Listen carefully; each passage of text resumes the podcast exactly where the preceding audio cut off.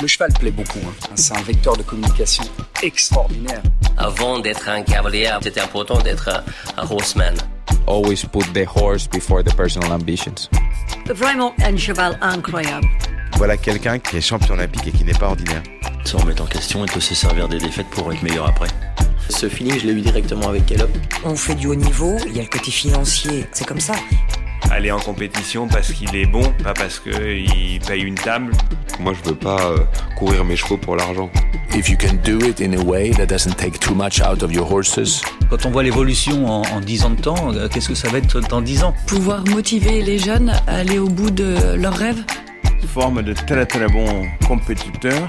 Je ne vais pas dire que ça forme des hommes de chevaux. Pour moi, les bons moments, ils sont à venir. Aujourd'hui, réussir sa vie, c'est avoir la vie que l'on souhaite.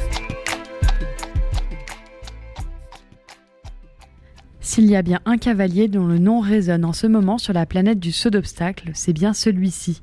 Victor Bettendorf est devenu depuis ce début d'année le premier cavalier de l'histoire du saut d'obstacles au Luxembourg à se hisser aussi haut dans le classement mondial Longines. Outre ses bons résultats, ses victoires, et pour ne pas la citer celle dans le Grand Prix 5 étoiles du Saut Hermès en mars dernier, c'est tout un système et une personnalité bien particulière que nous souhaitions mieux comprendre à travers cette interview. C'est donc à l'occasion de la dernière édition du Printemps des sports équestres à Fontainebleau que nous avons rencontré celui qui s'était hissé jusqu'à la 37e place de la ranking list mondiale et qui pointe désormais à la 28e place mondiale.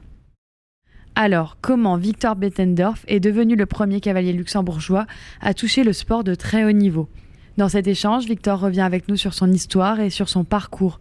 Du gamin qui ne voulait pas vraiment monter à cheval à la gestion d'une écurie de propriétaire, jusqu'à atteindre son rêve du sport de haut niveau. Bien sûr, on ne pouvait pas ne pas évoquer son système, une écurie de chevaux entièrement déférés qui vivent dehors toute l'année. Un fonctionnement aussi disruptif qu'il semble efficace. J'espère sincèrement que cette interview vous plaira. Et puis on se répète forcément, mais n'hésitez surtout pas à nous envoyer un message pour nous dire ce que vous avez pensé de cet épisode et puis à mettre 5 étoiles sur Apple Podcast pour qu'il soit le plus visible possible. Allez, c'est parti. Bienvenue dans I Am an Equestrian, le podcast. Le partenaire de cet épisode est le bureau d'architecture d'intérieur parisien Atelier Compostelle. Sa fondatrice et aujourd'hui directrice de création, Amandine Marotto, a choisi cet épisode en, allez, une demi-seconde pour ce troisième partenariat entre notre podcast et Atelier Compostelle. Plutôt que de nous parler uniquement de l'atelier, Amandine nous a proposé une surprise pour Victor. C'est donc d'abord son amie Ingrid Bettendorf, la maman de Victor, que nous vous proposons d'écouter. Très chers auditeurs, je suis la maman de Victor, Ingrid Bettendorf. Il est toujours difficile de trouver les mots justes pour parler de ses enfants, surtout de Victor qui des trois a toujours été le plus réservé. Charlotte, Victor et Basile ont tous les trois, dès leur plus jeune âge, un peu par la force des choses, appris par leur papa et grand-père l'amour et le respect des chevaux. Mais de là, aller voir tous les trois en faire leur profession n'était pas vraiment au programme. Et de passer de l'écurie familiale au terrain des cinq étoiles, encore moins. Au fil des années, tous les trois ont gardé cette passion pour l'animal avant tout, mais à cela s'est rajouté une rigueur dans le travail inculqué par leur papa et un esprit sorti qui leur était inné. Pour Victor, que vous connaissez maintenant un peu mieux à travers ce podcast, les astres se sont particulièrement bien alignés ces derniers temps. Il réalise ces derniers mois des performances à répétition, et tout ça toujours dans le plus grand respect de ses chevaux. Tout cela le conforte dans sa stratégie, son travail quotidien, patient et précis. Mais il sait aussi à quel point son entourage lui est indispensable, et ce à tout point de vue. Adeline, ses parents Michel et Alexandrine, ses propriétaires Geneviève Maigret, Peter, Olivier de Sutter et certainement d'autres que j'oublie, son équipe dévouée de grooms et de cavaliers, il leur est infiniment reconnaissant, même s'il ne le montre pas assez. Mais ça, c'est son caractère, trop réservé parfois. Voilà, j'ose espérer que cette simplicité, humilité, respect des chevaux et d'autrui, qui le caractérisent si bien, lui permettront d'aller encore plus loin. Je remercie Amandine Marotto, Atelier Compostelle, Yaman Equestrian Podcast pour ce si beau cadeau. Merci encore.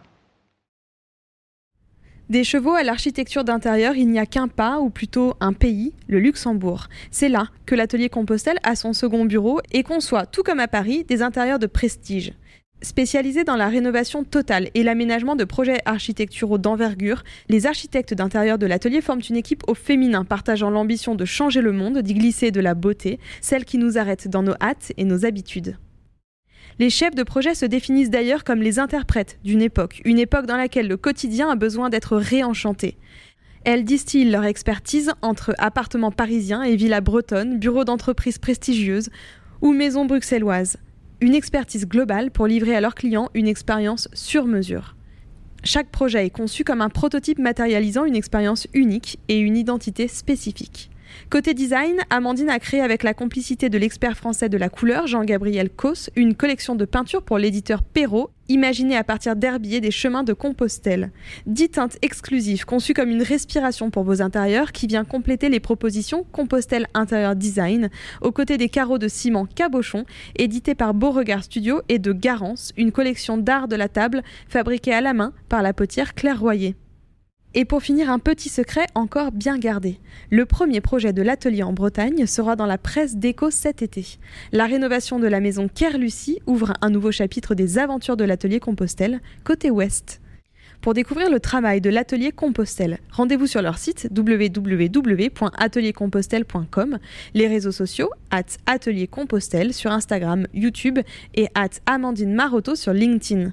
Et sinon, spécialement pour vous, chers auditeurs, rendez-vous dans l'un des deux bureaux de l'atelier autour d'un café pour parler design et sport équestre. Maintenant, côté sport, place à notre interview avec Victor Bittendorf. Eh bien, bonjour euh, Victor, merci beaucoup d'accepter de faire cet enregistrement avec nous euh, en marge de cette semaine de compétition au printemps des sports équestres.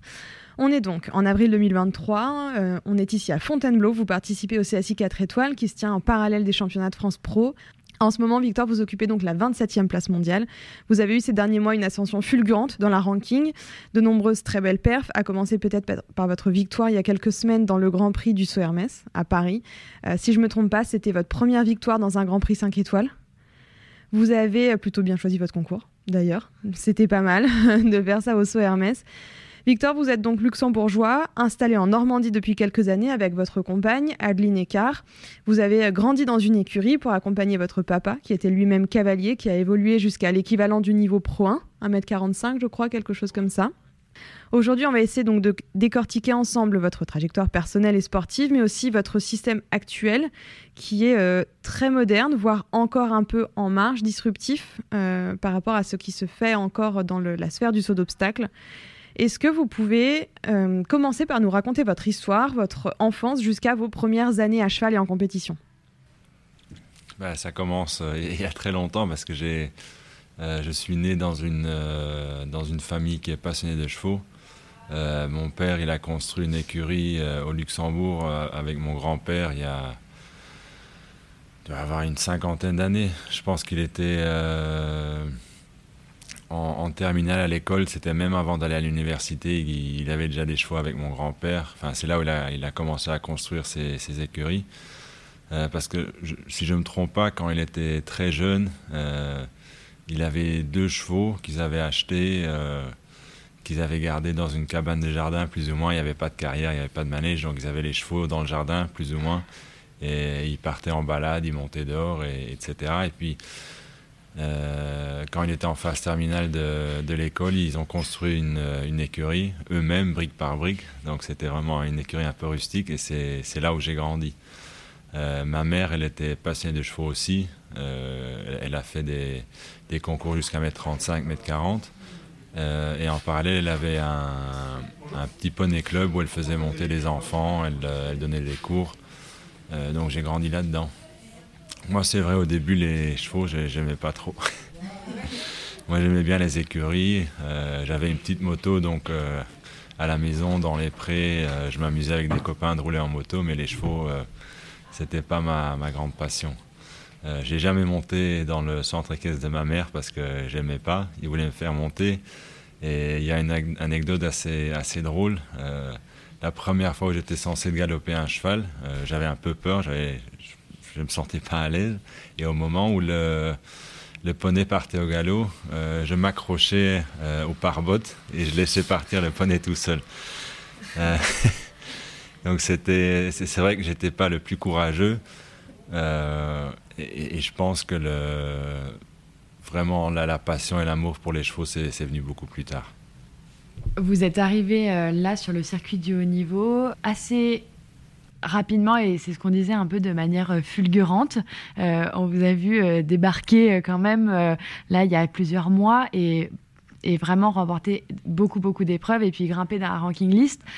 On vous connaît pas trop quand même. Je trouve que vous êtes assez discret. En tout cas, c'est mon impression. moi, j'aime bien rester en dessous des radars. Moi, j'aime pas trop me mettre en, avant parce que j'aime bien avoir toujours un peu la position d'outsider. Moi, j'aime pas trop me mettre en avant. Ça, c'est vrai. Okay c'est un peu mon caractère aussi. Bah justement, euh, comment est-ce que vous pourriez vous décrire? Quels sont euh, vos traits de caractère principaux? Euh, Comment est-ce que, par exemple, Adeline pourrait parler de vous? Qu'est-ce qu'elle dirait de vous? Elle dit toujours que je suis un vrai luxembourgeois parce que je suis très réservé. Et, Adeline, c'est tout le contraire. Elle, c'est une, personne qui parle à tout le monde, qui va vers tout le monde. moi, c'est vrai que je suis plutôt quelqu'un qui observe et qui est plus discret. Et c'est peut-être aussi pour ça que ça fonctionne assez bien. Euh, je pense que la base de mon équitation, c'est quand même mon père. Il admirait beaucoup l'équitation américaine. Nous, on n'avait jamais le droit de monter vite. Euh, il était très, très exigeant sur la position. Il fallait qu'on fasse des beaux tours, bien faire sauter les chevaux. Et en fait, dès, qu'on essayait de gagner une épreuve, je ne veux pas dire qu'il était fâché, mais ça l'intéressait pas. Lui, vraiment, c'était la base, c'était de, bien monter à cheval et si on avait fait, si on avait réussi de faire un sans faute dans une mètre 10, il disait ok on va faire un mètre 15 et puis on va rester à un mètre 15 jusqu'à ce que ce soit bien et, en, fait on montait comme ça. Et en fait moi je gagnais jamais d'épreuve.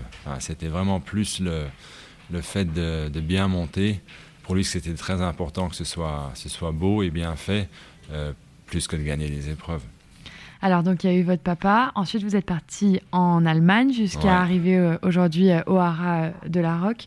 Est-ce que vous pouvez nous parler de votre parcours? Quelles ont été les grandes étapes qui vous ont mené jusqu'ici aujourd'hui? Je, pense que la, vraiment la première grande étape où j'ai vraiment aimé monter à cheval, c'est quand mon père il a acheté un poney qui s'appelait Idéfix du Villon. je crois que j'avais 14 ou 15 ans. Et ça, c'était un poney, je cherche encore le même cheval aujourd'hui parce que c'était un poney extraordinaire. Il était impossible de le sauter à la maison. Il était, euh, je ne vais pas dire immontable, mais c'était dès qu'il voyait une barre, il fonçait, c'était horrible. Donc en fait, moi, j'adorais le concours. J'aimais bien aller en concours. Par contre, monter à la maison, euh, c'était pas trop mon truc. Je préférais faire autre chose. Euh, je jouais beaucoup au basket à l'époque, donc les chevaux, c'était un peu. J'aimais bien la compétition, par contre, tout ce qu'il y avait à la maison, ça, ça m'intéressait pas trop. Et heureusement qu'il était très bon parce que il m'a quand même permis de faire deux championnats d'Europe. Euh, j'étais en finale à Rome. L'année d'après à Saumur, j'avais un peu loupé, mais bon, c'était à cause de moi parce que le poney était extraordinaire. Et puis après, l'année des poneys, j'ai fait une année de junior, mais c'était une jument euh, de l'élevage qui était, qui était très bonne, mais c'était pas la même qualité que, que le poney. Donc à l'époque, je jouais beaucoup au basket. J'ai commencé à jouer au golf, j'adorais le golf. Donc en fait, les, chevaux, c'était un peu. Je le faisais, mais c'était un peu en marge. J'avais toujours un ou deux chevaux à monter, mais c'était pas. C'était pas le, truc principal. En parallèle, j'allais toujours à gauche et à droite chez des, des, propriétaires monter des chevaux parce que les gens aimaient bien me, me, confier des chevaux, donc je gagnais un peu d'argent à côté. Et ça, c'était plus parce que je voulais un peu gagner de l'argent à côté que, que d'avoir vraiment du plaisir à le faire. Et je pense que la deuxième étape, c'était quand j'ai quand j'ai eu Sorbier Blanc. C'est un, un ongre qui, est, qui était extraordinaire parce qu'à l'époque, je montais quand même pas assez bien. Il m'a permis de faire des, des épreuves que, que normalement, je n'aurais pas été capable si j'avais un cheval, entre guillemets, un peu plus, euh, plus normal. Euh, j'ai fait les championnats d'Europe à, Aix-la-Chapelle, on a gagné la première Coupe des Nations pour le Luxembourg en 2014. Et c'est vraiment à partir de ce cheval-là où j'ai décidé euh, d'arrêter les études, de, tout arrêter et de, me consacrer que, que à l'équitation. Euh, sans ce cheval-là, aujourd'hui, je, ne serais pas cavalier professionnel. Mon père, il me dit toujours, c'est dans, dans 10 ans, tu pourras dire que tu es devenu cavalier professionnel grâce à ce cheval ou malgré ce cheval. C'est un, sujet qui est revenu plein de fois avec des invités. Euh, en fait, dans la, dans la carrière d'un cavalier, il faut un bon cheval il y a toujours un bon cheval qui vient faire l'élément déclencheur. Alors, euh, c'est peut-être pas, c'est peut-être pas universel, mais on a quand même le sentiment que le, le, dénominateur commun entre tous les cavaliers qui ont réussi à accéder au niveau et qui y restent, en général, il y a toujours une histoire avec un cheval derrière. Mais je, pense, parce que c'est quand même un, sport assez compliqué si on compare au tennis ou au, je sais pas, ou au golf ou à n'importe quoi. Il y a une raquette ou un club, une balle. Donc il n'y a que que la personne qui manie la, raquette qui peut être bon ou moins bon. Et dans les chevaux, c'est vrai qu'il faut, il faut avoir de la chance au bon moment d'avoir un cheval qui, qui, qui, nous permet de, je ne vais pas dire de faire un coup d'éclat, mais d'accéder une fois dans, dans un niveau supérieur et, puis pouvoir espérer y rester. Euh, parce que je pense qu'aujourd'hui, il y a énormément de beaucoup cavaliers, surtout en France, mais qui n'ont peut-être pas la chance ou la structure et, pas les chevaux pour, euh, pour pouvoir faire plus. Il faut vraiment... Euh, il faut pouvoir bien former les jeunes chevaux, attendre, être patient pour, avoir un jour un bon cheval pour, pour y accéder. Et c'est une chose d'y accéder, mais d'y rester pendant une longue période, ça c'est encore, encore autre chose. Et donc après ce cheval-là, alors, donc là il y a eu un déclic, vous avez décidé d'en faire votre métier euh, à ce moment-là. Ouais, ça c'était assez drôle aussi parce que avec mon père, je m'entends très bien avec mon père, je l'adore, mais de travailler ensemble à l'époque, je faisais quand même, je faisais beaucoup la fête, j'avais des amis, donc euh, je sortais en boîte de nuit, se lever le matin pour aller faire les box et tout, c'était un peu. Euh, Moi, la partie de plaisir. Voilà, c'était, je le faisais, mais de temps en temps, euh, je loupais un réveil, donc il se fâchait un peu. C'était pas ma, ma période la plus sérieuse, mais bon, c'est des super souvenirs. Peut-être un peu moins pour mon père, parce qu'il a dû avoir quelques cheveux gris en plus, mais ça se passe, enfin, à la fin, ça se passait assez bien. Et j'avais économisé un peu d'argent et j'ai eu une proposition d'un propriétaire d'écurie en Allemagne qui me disait que je pouvais venir chez lui, de, louer euh, une vingtaine de box et de mettre à mon compte. Et je crois que j'avais économisé 25 000 euros, je pensais que c'était une fortune. Donc j'ai dit à mon père, bah, euh, je prends les chevaux et je mets à mon compte. Et il m'a dit, oui, oui c'est une, une, très bonne idée. Mais je, je, ne paie rien, tu te débrouilles. Je dis, oui, oui, il n'y a, a, aucun problème. Et bah, comme c'était logique, au bout de six mois, bah, j'étais, euh, j'étais sur la paille. et le propriétaire des écuries à l'époque, il était très sympa, il m'aimait bien. Il m'a dit, écoute, il n'y a, pas de problème. Euh, je me suis mis à mon compte, je crois que c'était en, septembre ou en octobre 2015. Et en février, bah, j'ai dû lui dire que je pouvais plus payer les écuries. Euh, il n'était pas du tout étonné. Lui non plus.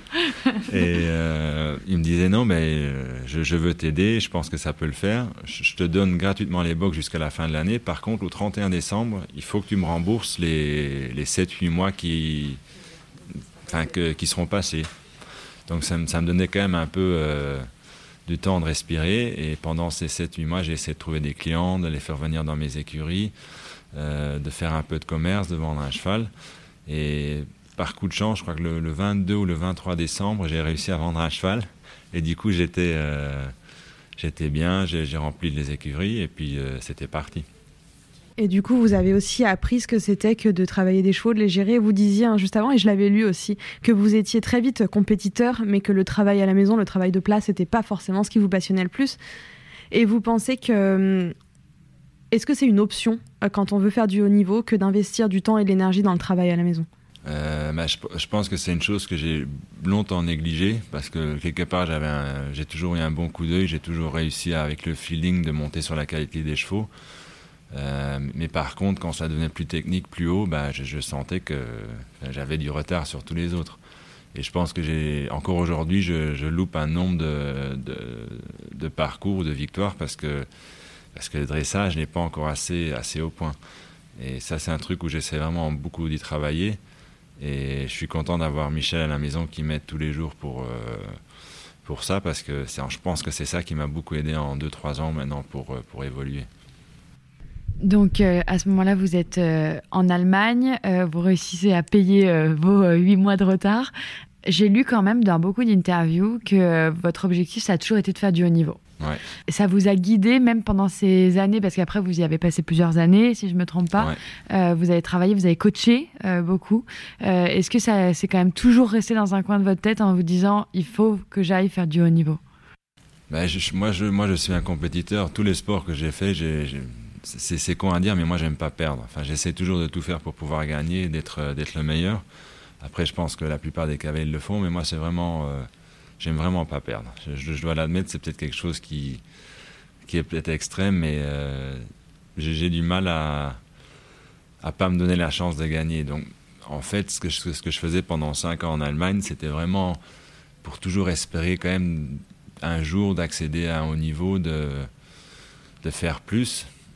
Et c'est une période que j'ai beaucoup aimée parce que euh, on était un, groupe sympa aux écuries, euh, on donnait des cours tous les jours, on partait en concours ensemble. Mais, à partir d'un certain temps, ça me frustrait un peu parce que j'étais au niveau 2-3 étoiles et encore plus, plus 2 étoiles que 3 étoiles. Et, je sentais que si je voulais vraiment arriver un peu plus loin que, là, ce que je faisais, c'était, impossible. Euh, donc, ça, problème, c'était j'étais un peu, euh, pas bloqué, mais je ne voulais pas laisser tomber les personnes qui, étaient chez moi, qui m'ont fait confiance pendant quelques années. Mais je sentais que j'arrivais au bout d'un, système si je voulais vraiment, euh, si je voulais vraiment accéder à un niveau, supérieur. Et, là, par, moi, je dis toujours, il y, a des choses qu'on, ne comprend pas dans la vie euh, ou qu'on n'explique pas. Et j'ai rencontré Adeline. Donc ça, ça, ça, ça a vraiment tout changé après. Vous rencontrez donc Adeline et puis vous venez en et puis euh, vous adoptez un système qui est assez particulier. Alors on pense, enfin personnellement, je pensais que c'était un peu votre système et que vous l'aviez euh, mis en place comme ça, alors qu'en fait vous vous êtes plutôt adapté au système de Michel Écart. Vos chevaux aujourd'hui sont déférés, ils vivent euh, dehors. C'est un système qui est voilà qui est très différent de ce qu'on connaît dans la grande majorité, en tout cas du sport aujourd'hui. Comment, quand vous êtes arrivé, comment est-ce que vous avez vu les choses? Euh, Est-ce que ça vous a tout de suite plu? Est-ce que voilà, quelles questions est-ce que vous vous êtes posées aujourd'hui? Euh, Est-ce que vous pouvez justement nous parler de ce système, ce qui vous apporte à vous et à vos chevaux? J'ai, bah, pour revenir, enfin pour commencer début de l'histoire, j'ai rencontré Adeline euh, ça, c'est aussi marrant. C'était le dernier concours que j'avais fait avec euh, Monsieur Tac parce qu'il était vendu. C'est ce concours-là où j'ai rencontré Adeline. Donc, encore une fois, il y a quelque part parfois des, choses qu'on ne peut pas expliquer. Moi, je crois au destin, donc c'était prévu comme ça. Euh, et après, j'ai beaucoup regardé les vidéos de, Julien parce que je savais qu'il travaillait beaucoup avec Michel, des vidéos de Michel, d'Adeline, etc. Et c'est vrai que moi qui étais un peu en Allemagne, qui était quand même dans un système un peu rigide et, moins, euh, moins ouvert à, à, des nouvelles choses, euh, je trouvais ça un peu étonnant. Euh, des chevaux déférés et tout, moi ça me... Au début, je, je, me disais, enfin, c'est... Qu'est-ce qu'il faut Enfin, c'est... C'est étonnant. Ouais, c'est étonnant. Et, et puis je me rappelle que, que j'ai été à la Rock fin crois que c'était fin 2019, ça a dû être en décembre 2019. Et j'ai monté des chevaux euh, avec Michel. Euh, bah, à l'époque, on n'était pas encore ensemble, donc j'étais soi-disant à la rock pour essayer des chevaux, mais bon, c'était c'était pour aller, voilà, c'était une excuse, c'était pour aller voir Adeline. Mais quoi qu'il en soit, on a quand même monté des chevaux. Michel était là, et, c'est vrai que j'aimais bien le sentiment des chevaux déferrés. Je trouvais qu'ils étaient tous très faciles à monter. Ils étaient euh, très respectueux, beaucoup de sang et, facile. Et c'est là où je me suis dit, tiens, c'est quand même, c'est quand, même quelque chose d'intéressant. Euh, du coup, j'ai euh, Michel, il a dû bien aimer comment je montais. Et Adeline a dû un peu pousser son père aussi. Du coup, je suis reparti avec un cheval qui m'a mis au travail quand j'étais encore en Allemagne. Et puis, on a fait euh, la tournée à Villamoura ensemble. on a fait le Sunshine. Et on a fait deux semaines de Villamoura, je pense, et puis une semaine de Sunshine. Et puis là, il y a eu le Covid. Donc, tout s'est arrêté. Et comme j'avais un peu quand même commencé à, penser comprendre le système, je me suis dit, ah bah, c'est facile, je vais rentrer à la maison, je vais tout déférer et ça va aller tout seul. Donc je suis rentré à la maison, j'ai déféré les chevaux, et, comme il y a eu le Covid, il n'y a, plus de concours, donc les chevaux, ils ont eu un temps d'adaptation, etc. Et puis avec Adeline, on s'était mis d'accord que, que j'allais venir en France, et c'était prévu pour que je vienne le 1er janvier 2021. Mais comme le Covid, ça durait quand même plus longtemps que prévu, il n'y avait pas de concours, euh, bah, j'ai je me suis dit ça c'est la chance de la vie que j'ai d'avoir rencontré la bonne personne et en plus le au bon, le, moment. et en plus le, côté sportif quand même où je voyais ma chance de pouvoir faire quelque chose au, bout de six mois de sortir avec Aline, j'ai décidé de déménager en France. Aujourd'hui, quand j'y pense, j'étais quand même optimiste parce que de tout changer pour, pour une personne au bout de six mois, c'est quand même. Bah, c'était que j'étais très amoureux. Donc aujourd'hui, je suis content de l'avoir fait, mais c'était quand même risqué. Et j'ai déménagé, je crois, au 1er juin ou au 1er juillet en 2021. Si je me trompe pas, Michel, ça fait quoi 15 ans 10 ans qu'on ne le voit plus vraiment dans les épreuves à haut niveau? Et avant ça, il avait eu le temps déjà de mettre en place son système avec les chevaux qui vivent dehors, avec les chevaux déférés. Il était visionnaire, précurseur, c'était euh, très innovant dans le sport, en tout cas à son époque, il y a une dizaine d'années ou une quinzaine d'années.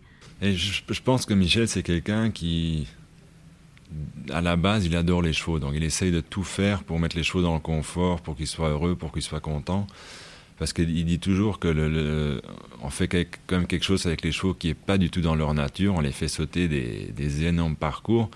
Donc il dit tout ce qu'on fait à côté du parcours, il faut que les chevaux soient heureux, il faut qu'ils se sentent bien, il faut qu'ils soient bien dans leur tête. Et je pense que c'est quelque chose qui a qui a sûrement duré longtemps euh, avec Michel aussi parce qu'il essayait de trouver des nouvelles ferrures, il faisait, il essayait plein de trucs. Et, je pense qu'à la fin, il a dû, ça c'est mon avis, il a dû se rendre compte d'essayer de remettre les chevaux au plus naturel. Ça leur fait le, plus de bien.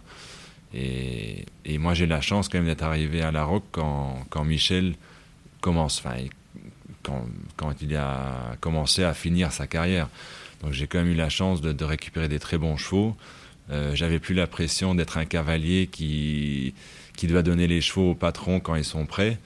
Euh, donc je, pense que pour ma carrière sportive, je suis, arrivé au moment parfait euh, chez Michel pour vraiment profiter à 100% de, son expérience, de, son savoir-faire et, je pense que ça marche assez bien.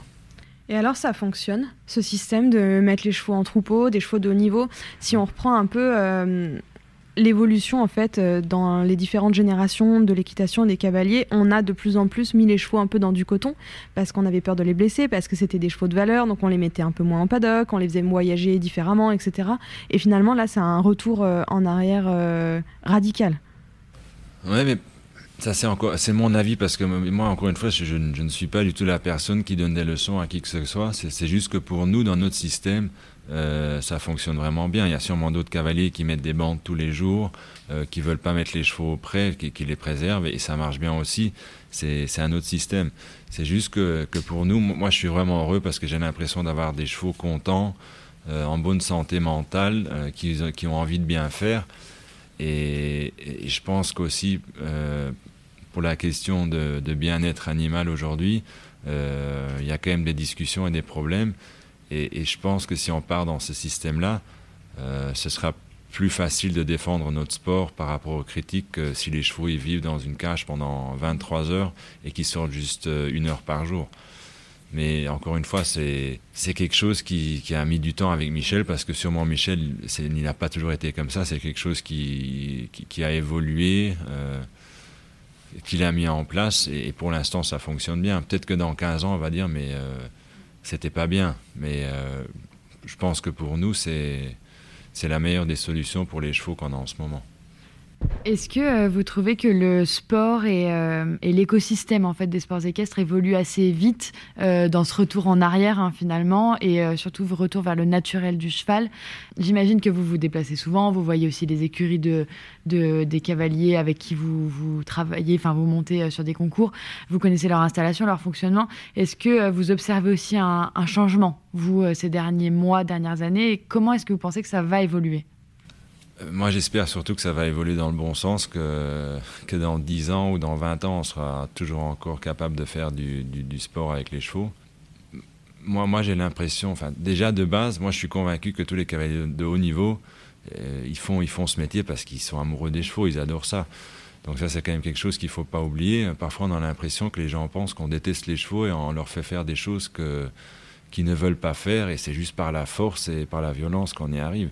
Et, et c'est quelque chose qui, que je ne comprends pas. Euh, c'est quand même un sport où on est en complicité. Euh, si les chevaux ne voulaient pas sauter, ils ne sauteraient pas. Enfin, c'est quelque chose qui... Enfin, moi, je ne comprends pas. Mm.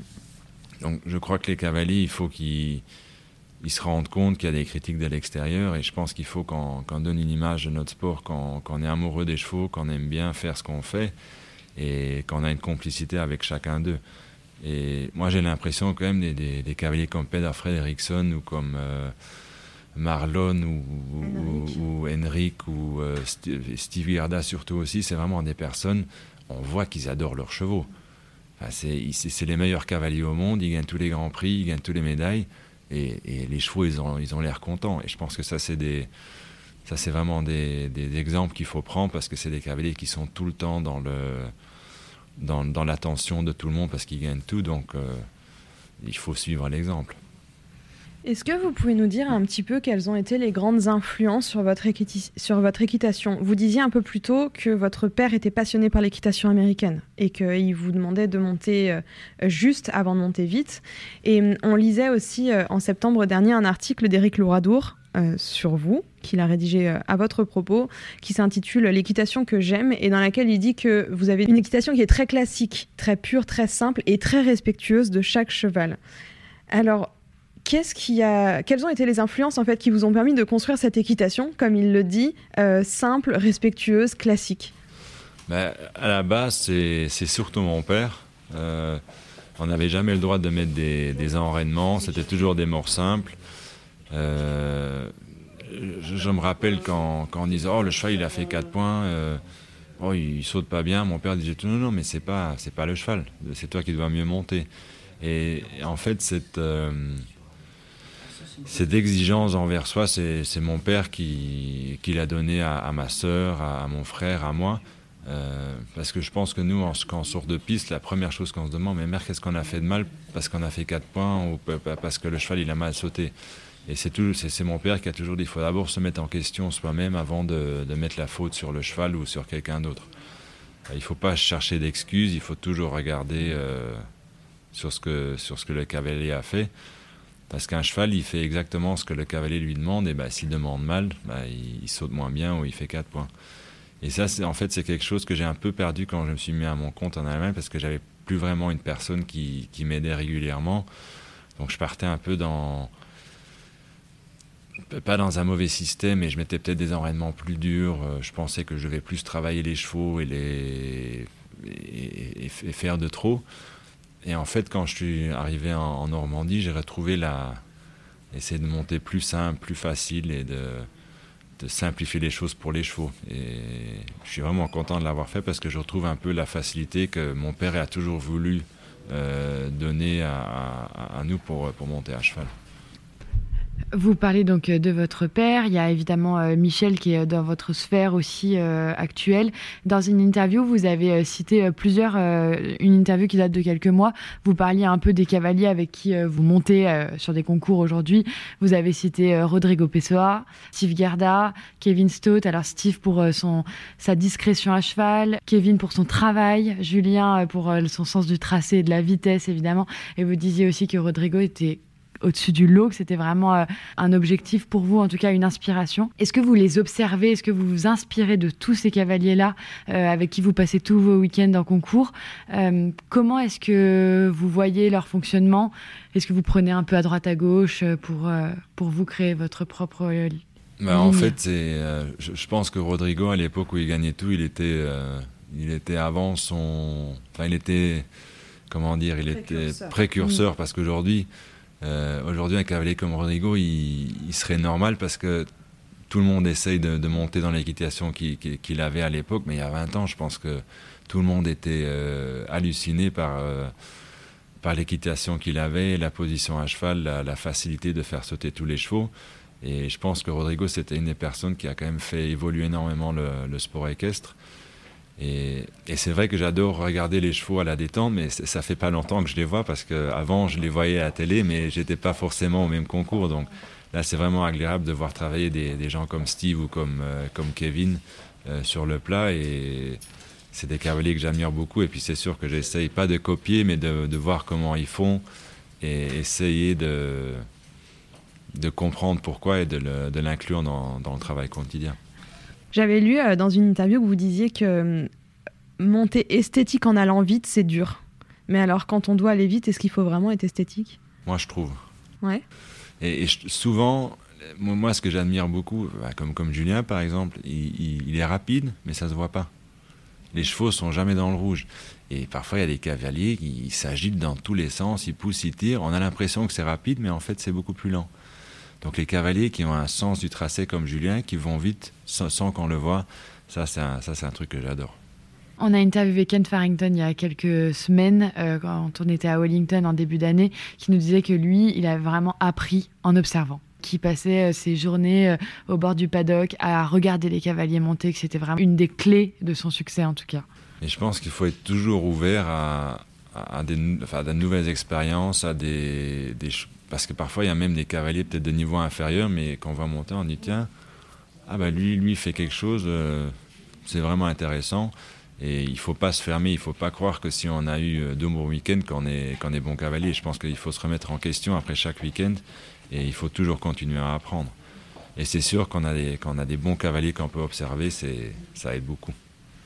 Et alors, euh, vous, qu'est-ce que vous aimeriez laisser de votre équitation Si les jeunes générations, euh, il y, euh, avait les U25 par exemple hier, vous regardent, que, comment est-ce que vous aimeriez les inspirer en fait? Vers quelle direction vous voulez, vous voulez que votre équitation évolue et, et qu'est-ce que vous aimeriez laisser aux autres, aux futures générations?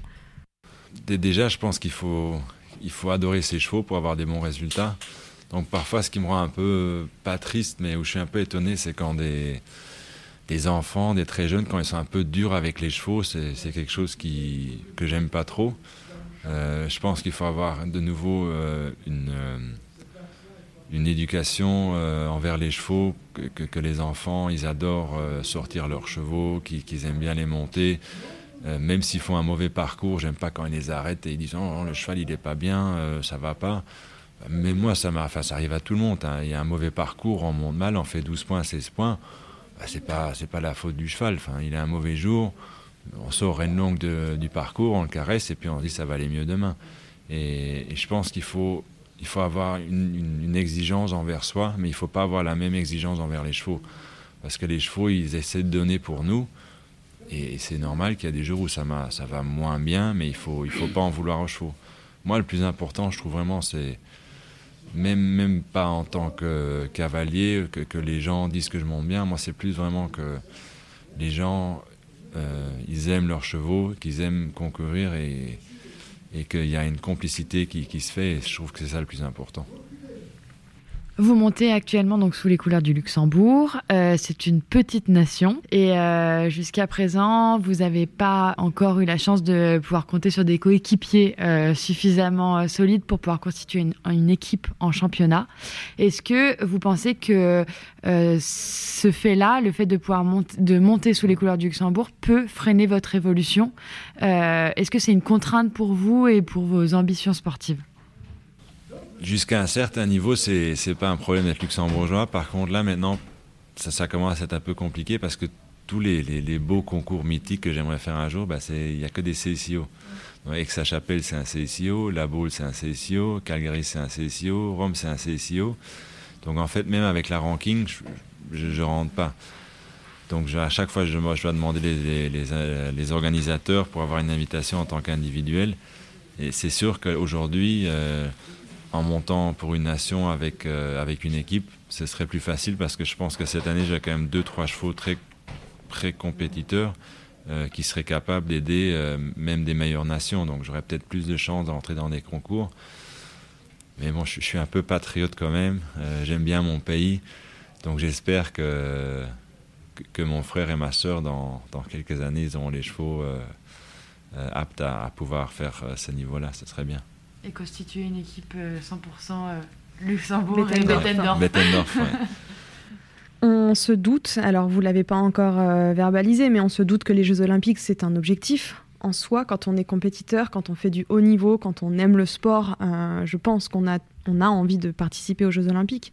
Et justement, comment ça se passe? Parce que euh, n'ayant pas vraiment accès à ces concours de Coupe des Nations, ou en tout cas à ce format aussi de la Coupe des Nations, n'ayant pas vraiment accès non plus ou plus difficilement à des championnats, comment est-ce qu'on fait pour construire une carrière, pour construire ses chevaux en vue d'un championnat olympique, alors qu'avant ça, on n'a même pas vraiment accès à ces formats championnats ou plus difficilement?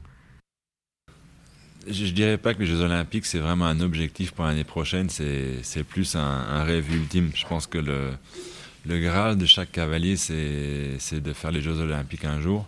Donc ça dans un coin de ma tête, mais c'est pas, je ne fais pas tout cette année pour, pour faire les Olympiques l'année prochaine. J'essaie de faire une bonne saison. C'est quand même la première fois de ma carrière que, que je peux un peu choisir les concours que je veux faire cette année. Bon, sauf les, les CSIO où je je vais devoir essayer d'avoir des invitations.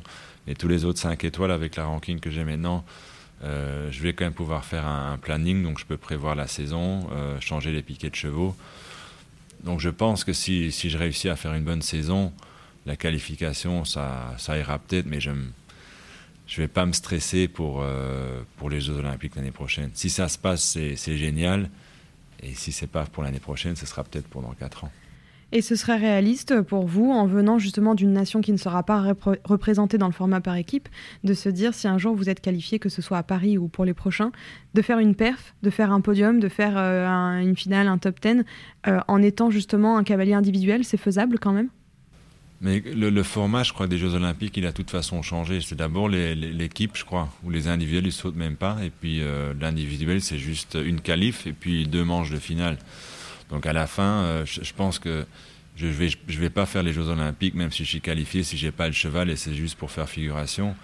Euh, j'ai toujours dit des, des championnats d'Europe, j'en ai fait à Aix-la-Chapelle et à, Rotterdam. Et là, c'était plus pour dire que ah, j'étais avec sa chapelle. Il y, a, huit ans, quand j'ai fait avec sa chapelle, je me suis dit ce sera la seule chance de ta vie de pouvoir être avec sa chapelle, donc je l'ai fait. Mais il n'y avait aucune chance réaliste de, de, passer le deuxième tour.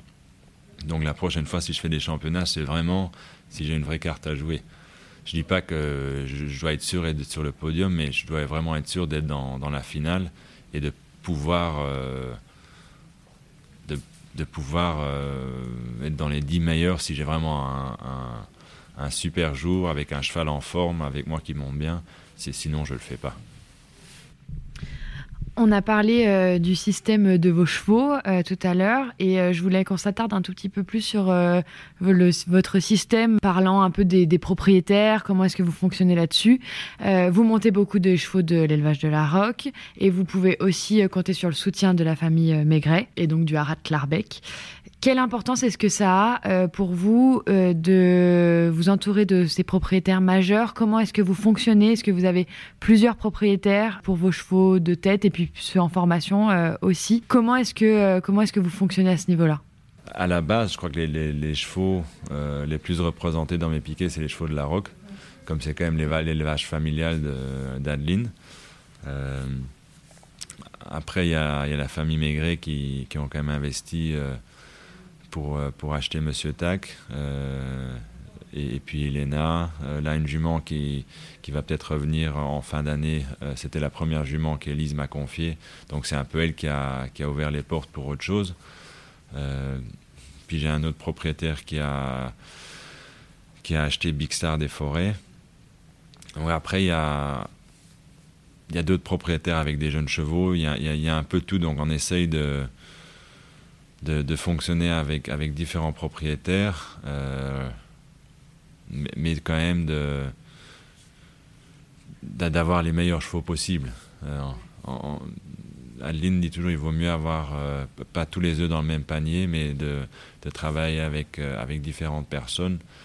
comme ça, le jour, si ça se passe mal quelque part, on ne se retrouve pas à la rue et on, peut toujours continuer. après, c'est sûr qu'en ce moment, c'est la famille Maigret qui me soutient énormément et puis Alexandrine et Michel. Je, mm-hmm. dirais ça, c'est les, les, principaux propriétaires. Et puis on a d'autres qui ont, qui ont des chevaux de commerce qu'on essaye de vendre, euh, des chevaux en formation euh, que j'ai à laisser pendant un certain temps, euh, que je garde après en espérant pour, le, pour les garder pour le haut niveau ou alors on essaie de les commercialiser. On essaie vraiment d'être le plus, comment dire en français, d'essayer de faire un peu de tout pour pour pouvoir évoluer à chaque niveau et pas que penser euh, au niveau parce qu'on sait tous que le haut niveau un jour on est tout en haut et euh, deux semaines après on est euh, on est tout en bas donc c'est difficile de juste s'appuyer là-dessus. On était euh, il y a quelques semaines avec Simon de l'Estre euh, en enregistrement justement juste avant votre victoire, victoire dans le Grand Prix 5 étoiles et, Simon nous disait que lui il était euh, dans une anticipation constante de ce qui arrivait après. C'est-à-dire qu'à Tokyo, en rentrant de Tokyo, Berlux a été vendu mais donc quand, le grand public a, trouvé ça dommage, lui était déjà en fait en anticipation et il savait déjà que ce serait de toute façon pas un cheval pour Paris. Et aujourd'hui, alors que Paris arrive, il est déjà en train de réfléchir aux chevaux d'après. Est-ce que vous êtes vous aussi dans ce format où vous avez les jeunes chevaux et que ou, est-ce que vous êtes plutôt à réfléchir aux, chevaux que vous avez aujourd'hui euh, ou est-ce que vous êtes aussi comme Simon vraiment à, réfléchir aux chevaux de demain? Si Simon déjà à la base c'est un très très bon cavalier, mais euh, à côté de ça, je pense que c'est encore un meilleur gestionnaire d'écurie parce que ça fait quand même 20 ans qu'il est à haut niveau. Euh, il a vendu le cheval des Jeux Olympiques. L'année d'après, il en a un autre qui va probablement encore mieux sauter à hmm. Paris l'année prochaine. Et, c'est quand même un des, rares cavaliers de haut niveau qui réussit à, faire beaucoup de commerce, à faire le haut niveau et à, se renouveler tout le temps. Donc, dans le système, c'est vraiment une, personne que j'admire beaucoup. Euh, mais là, pour l'instant, enfin, là, je commence à faire de haut niveau, donc j'aimerais bien faire comme Simon, on a resté dans ce niveau-là pendant 20 ans. Mais lui, lui, il a une grande expérience, il est, il est très malin et très intelligent pour trouver des chevaux. Euh, il se rate rarement quand il achète un cheval. Euh, non, c'est sûr que c'est. J'aimerais bien faire la même chose, mais bon, ça, il faudrait peut-être qu'on en parle dans 10 ans, parce que là, déjà, j'aimerais bien continuer où je suis maintenant et de profiter un maximum, parce que d'arriver, de faire un coup d'éclat une fois, je pense que c'est arrivé à beaucoup de cavaliers. Mais là, maintenant, pour moi, le plus important, c'est de, de, confirmer week-end après week-end et de rester à ce niveau-là. Et puis, je penserais peut-être à anticiper pour les chevaux dans 4 ans, mais on n'y est pas encore. Vous disiez euh, profiter un maximum, mais euh, c'est aussi une problématique qui se pose quand on, a, quand on commence à accéder au niveau, quel que soit la, on va dire le, niveau, que ce soit par exemple on accède au Pro 1, au Pro 2 ou au Pro Elite mm. ou, ou à mieux. En général, on a un bon cheval. Et alors là, c'est la question, c'est est-ce qu'on vend pour alimenter la suite ou est-ce qu'on profite? On se crée aussi sa carte de visite, on se crée sa vitrine, on se crée sa légitimité. Comment ça se passe, vous, de votre côté? En tout cas, si vous aviez le choix, comment, euh, comment vous arbitreriez ce choix-là? Bah, Si c'était juste moi, moi j'adore acheter les chevaux, mais j'aime pas les vendre. euh, non, mais après, il faut, il faut pas être, euh, faut pas être naïf. dans notre sport, le, seul moyen de vraiment de, gagner de l'argent, c'est de devoir vendre des chevaux de temps en temps. La preuve, c'est que Mister Ta, quand il avait 7 ans, je l'ai vendu. J'ai eu la chance de le récupérer après, mais euh, je pense qu'il faut, il faut faire, il faut réussir à faire comme Simon, de, vendre les chevaux au beau moment, quand ils sont vraiment euh, au top niveau, où on peut vraiment bien gagner sa vie, d'acheter des bons chevaux derrière, faire la même chose parce que c'est pas pas avec un seul cheval euh, qu'on garde pendant 5 ans euh, qu'on reste au niveau. Si on peut peut-être rester pendant 4-5 ans à un bon niveau, mais quand ce cheval-là il est parti, ben, on n'a pas renouvelé les chevaux derrière, ben, on recommence à zéro. Et je pense qu'il faut éviter de recommencer à zéro. Il faut trouver les bons chevaux, euh, vendre un de temps en temps, en trouver un autre et, continuer comme ça. J'ai quand même la chance d'avoir le, le, meilleur élevage en France depuis 10 ans. Donc le réservoir de chevaux derrière, c'est quand, même, quand même plutôt prometteur. Vous, êtes euh, papa? Vous avez, euh, on, change radicalement de sujet, hein, mais euh, on va arriver au bout de cette interview et c'est quand même une question que moi j'aime bien poser parce que justement vous venez d'arriver dans le haut niveau, vous profitez de ces moments-là. On sait à quel point ça prend du temps de partir au concours, de faire ce métier. vous partez souvent le mardi ou mercredi jusqu'au dimanche soir. Vous venez donc d'avoir deux enfants qui sont encore petits vous avez donc euh, votre vie de famille avec Adeline. Comment est-ce que vous trouvez l'équilibre entre le sport et la sphère privée? Comment est-ce qu'on agence tout ça pour pas rater non plus euh, des moments de vie euh, qui semblent importants aussi? Bah Déjà, Adeline et moi, on est inséparables, on est tout le temps ensemble. moi, j'aime pas partir en concours si Aline n'est pas là, ça me, ça me perturbe. J'aime bien quand Aline est là parce que c'est quand même la personne qui, qui m'aide à la détente, qui fait les, les reconnaissances, qui fait les programmes de, concours. C'est marrant, les gens pensent tous que c'est moi qui sais tout, c'est moi qui gère, mais en fait, on fait tout ensemble et souvent, c'est c'est Aline qui décide. Moi, moi, je, dis souvent en rigolant, euh, quand, quand il y a un employé à la maison qui demande un truc, je dis ah, je ne sais pas, il faut demander à la patronne. Donc c'est Adeline, c'est vraiment moi. ce que je fais en piste, c'est ce qu'on voit, mais le travail derrière, Adeline y est à, enfin, je suis là à cause d'elle. Parce que quand je suis arrivé en Normandie, bah, personne ne voulait me mettre des chevaux. C'est Adeline qui, qui, démarchait tout le monde euh, pour avoir des chevaux, pour me faire entrer dans des concours. Et sans elle, aujourd'hui, je, ferais encore la même chose que je faisais il y a, a 3-4 ans. Donc, euh, comme elle est toujours là, bah, on essaie de prendre les enfants aussi. Euh, l'année passée, Georges, il était quasiment à tous les concours avec nous. maintenant, on a une, une femme qui nous aide avec les enfants. Donc, souvent, là, maintenant, euh, nous, on est déjà parti le mardi, mais les enfants, ils arrivent le vendredi. Euh, donc, on, profite vraiment de tout. Et, depuis que j'ai les enfants, je monte mieux parce que je suis moins stressé. Si j'ai un mauvais parcours, c'est moins grave parce que j'ai les enfants et la famille derrière. Donc, ça libère beaucoup la tête et on voit l'important dans la vie. Alors, euh, c'est une question à laquelle je pense maintenant parce que vous parliez de vos enfants, d'être moins stressés, etc. Et on vous voit souvent, vous montez en piste avec un airbag. Vous faites quand même partie des rares cavaliers de haut niveau qui portent l'airbag, quel que soit le niveau de compétition, en Grand Prix, etc. C'est aussi une problématique, je trouve, qui commence à arriver dans le, haut niveau. Est-ce que vous êtes d'accord avec ça, de, s'équiper mieux, d'accepter de se protéger encore mieux et, euh, finalement, l'airbag, on ne le porte pas parce qu'on a peur? Bah, Déjà, l'airbag, c'est Aline qui avait insisté que je le mette. Euh, si je ne le mets pas, je me sens euh, je me sens, enfin pas inquiet, mais il y a quelque chose qui manque quand je ne le mets pas. Donc c'est, moi je trouve que c'est une question d'habitude. Aujourd'hui les airbags ils sont quand même très légers, faciles à porter. Et si on peut éviter une grosse blessure avec ça, enfin. Il y avait pas mal de cavaliers qui nous avaient confié euh, commencer à se préoccuper plus de leur sécurité à partir du moment où ils ont eu leurs enfants aussi. Bah, c'est vrai quand j'y pense. Euh, avant je montais sans bombe à la maison. Enfin aujourd'hui quand je, enfin c'est complètement con. Je, montais avec une casquette, mais j'avais pas envie de mettre la bombe. Enfin, c'est complètement euh, c'est stupide parce qu'il y a quand même beaucoup d'accidents euh, où on tombe sur la tête, des gens qui se blessent vraiment gravement. Donc là, il y a quelques années, je mets, je mets la bombe. Si j'ai pas la bombe, bah, je ne me mets pas à cheval. Et l'airbag, je, je, crois que c'est la même chose. C'est ça devient ça devient un réflexe. Au début, on n'y pense pas à chaque fois. Au début, quand on descend du cheval, on oublie d'enlever l'accrochage et ça explose. Mais bon, ça arrive deux fois et puis, euh, et puis ça va. Mais je pense que c'est un aspect important. en Formule 1, euh, personne ne dirait aux pilotes de, de rouler sans casque. Enfin, de ne pas s'attacher. Ou de ne pas s'attacher, exactement. Donc je pense que dans, dans, dans, le sport équestre, ça va être la même chose. Mais même en dressage, ils commencent à mettre des casques maintenant. Donc je, ça, je, crois que c'est pas une question qui se pose, ça, ça va venir automatiquement. Parce qu'on en voit quand même de plus en plus en airbag et moi, moi, moi, ça me paraît normal. Vous allez incarner une nouvelle génération de cavaliers, quand même une génération de cavaliers avec des chevaux euh, pieds nus, euh, qui dorment dehors, euh, qui... Vous, avez conscience aussi de faire partie de cette nouvelle génération des sports équestres? Non, pas du tout. Moi, moi, moi je, je c'est comme on a dit au début, moi j'essaie d'être discret. Je, je, je, ne veux pas convaincre qui que ce soit de dire que les chevaux déférés c'est bien. Qui... Nous, on essaie vraiment de faire notre, notre, truc, notre, notre, méthode. Et après, si on réussit à inspirer des, des gens euh, parce qu'ils pensent que c'est bien, c'est formidable. mais moi, je veux pas avoir le poids sur les épaules pour dire que nous, on est des on dit précurseur mm. ou bah, pas du tout. Moi, je pense que c'est quelque chose qui, va venir automatiquement.